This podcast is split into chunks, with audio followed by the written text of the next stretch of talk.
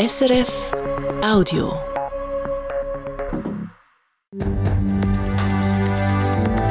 SRF 1, jetzt mit dem Regionaljournal. Das sind Mittagsinformationen aus der Zentralschweiz. Am Mikrofon ist der Thomas Heb. Die Sicherheit oder im negativen Sinne eben die Ausschreitungen rund um das Fußballspiel vom FC Luzern gehen seit langem zu reden. Um die Situation zu verbessern, hat es bis jetzt drei Gesprächsrunden gegeben, sogenannte Runde Tisch mit Fangruppierungen im FCL selber, Transportunternehmen, der Polizei und Sicherheitsbehörden. Die Luzerner Sicherheitsdirektorin Ilfete Fanei hat heute eine erste Bilanz gezogen. Die Gespräche sind grundsätzlich positiv gelaufen.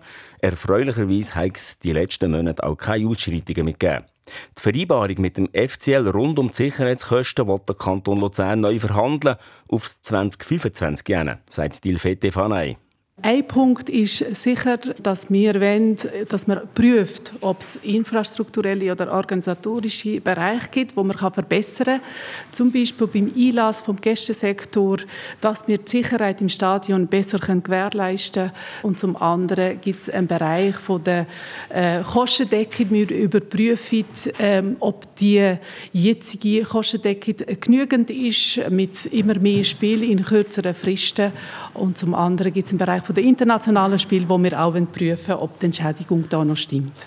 Die aktuelle Vereinbarung mit dem FCL ist neun Jahre alt und sie sind nicht mehr aktuell. Der Kanton hat sie darum schon gekündigt.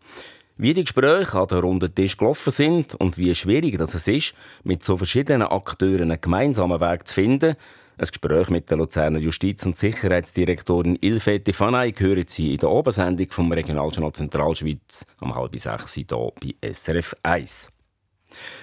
Der Kanton Schweiz will weiterhin Geld für die Sanierungen von Schiessanlagen zur Verfügung stellen. Die Böden rund um die Schiessanlagen sind durch Blei und andere chemische Stoffe zum Teil massiv verschmutzt. Für die Sanierung von diesen Anlagen zahlt der Kanton Schweiz per Gesetz 30 Prozent der Kosten, allerdings nur bis Ende 2025. Diese Frist soll jetzt verlängert werden, weil der Zeitraum nicht länger um alle Anlagen auf Vordermann zu bringen, sagt der Vorsteher vom Umweltdepartement im Kanton Schweiz, der Regierungsrat Sandro Patierno. Ja, das ist ja so, dass wir grundsätzlich hinten rein sind. Wir im Kanton Schweiz haben total 114 Schiessanlagen erfasst. Auf diesen 114 Schiessanlagen sind eigentlich 89, die man muss sanieren muss. Und rund 75 Prozent sind bereits saniert. Und bei 13 Anlagen ist auch, es momentan ein Sanierungsprojekt vor. Um die Finanzierung auch nach 2025 aufrechtzuerhalten, macht die Regierung jetzt Vorschläge, wie es betreffende Gesetz soll angepasst werden Die gehen jetzt in die Vernehmlassung. Neben den Beiträgen vom Kanton zahlt auch der Bund Geld für die Sanierung von Schiessanlagen. Bis jetzt sind das pro Scheibe 8000 Franken. Ein Vorstoß aus dem Ständerat will das aber ändern und fordert, dass künftig 40 Prozent der gesamten Sanierungskosten vom Bund übernommen werden.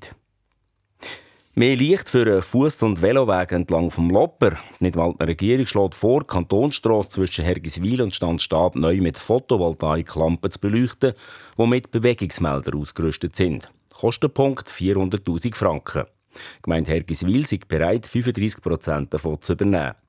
Auslöser dafür war ein Vorstoß von der Mitte im Nidwaldner Landrat, der die Beleuchtung für Fußgängerinnen und Fußgänger und den Veloverkehr verbessern wollte. Der Regierungsrat hat das nicht nötig gefunden. Eine Mehrheit im Parlament ist aber anderer Meinung. Darum hat die Regierung jetzt den Vorschlag für Photovoltaiklampen ausgeschafft. In der Stadt Luzern gibt es neuen Judith Stammplatz. Der Stadtrat will damit eine Persönlichkeit ehren, die als Politikerin viel geleistet hat und ein Wegbereiterin für die Frauen war, heisst es in einer Mitteilung.